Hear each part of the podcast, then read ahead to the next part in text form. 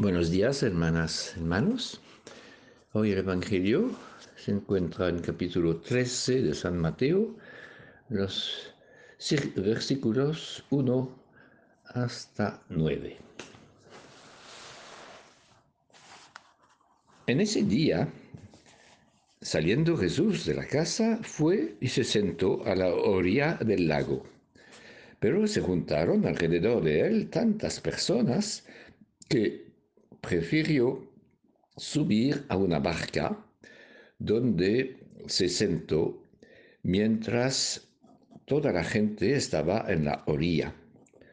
Jesús les habló de muchas cosas mediante comparaciones. Les decía, el sembrador sale a sembrar. Al ir sembrando, unos granos caen cerca del camino. Vienen las aves y se los comen. Otros granos caen entre piedras y como hay poca tierra, brotan pronto. Pero cuando sale el sol, los quema y por falta de raíces se secan. Otros granos caen entre espinos. Crecen los espinos y los ahogan.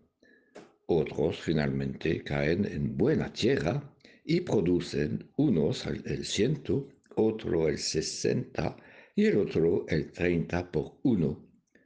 El que tenga oídos, que entienda.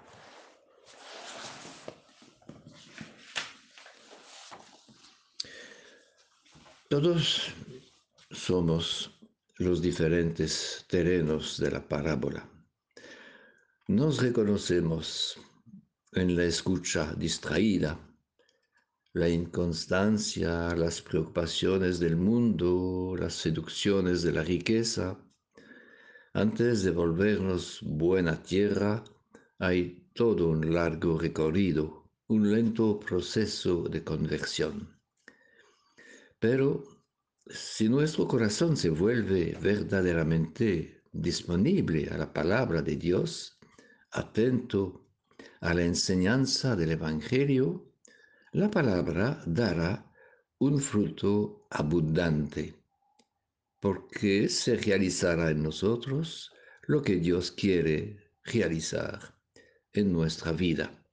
Y Dios quiere que nuestra vida sea bella, feliz y fecunda.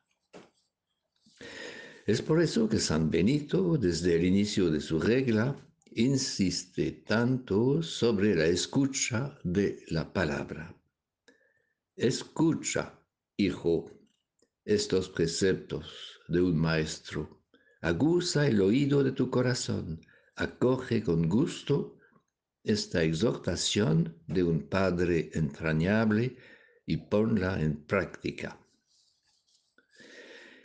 La parábola nos cuenta que el sembrador echa la semilla de toda parte, sin preocuparse del rendimiento y de la eficacia.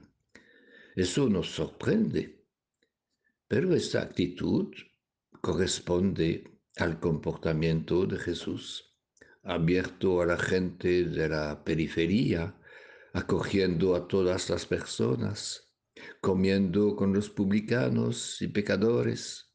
Jesús siembra su palabra en los caminos con confianza, gratuitamente. Todo depende de aquel que la recibe. Hay que decir que la predicación de Jesús no es un comienzo, como si el grano nunca habría sido sembrado antes de su venida a lo largo de la historia del pueblo, de la Biblia y de la humanidad, bajo formas diversas, en tiempos y lugares diferentes, la palabra, el verbo, ha sido sembrado, sembrada, en particular por la boca de los profetas. Tenemos un buen ejemplo con Ana y Joaquim, los padres de la Virgen María, cuya fiesta celebramos hoy. La tradición nos dice que Ana era estéril y los dos muy ancianos como Abraham y Sara. Al parecer estaban semejantes a una tierra seca que no podría dar fruto. Sin embargo, oraban con perseverancia e intensamente para que su deseo de tener una descendencia sea atendido.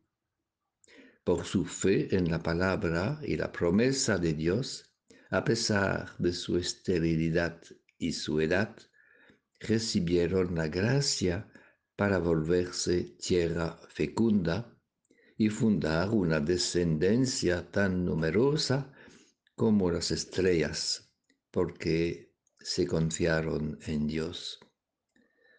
A la luz de la fe, vieron y saludaron la realización de la promesa. El amor fiel y paciente del Señor es capaz de triunfar de todo lo que se opone al crecimiento de la vida divina en cada uno y cada una de nosotros. La parábola del sembrador es una palabra de esperanza. Lo más importante que sea la palabra de Dios que orienta, inspira, gobierna toda nuestra existencia.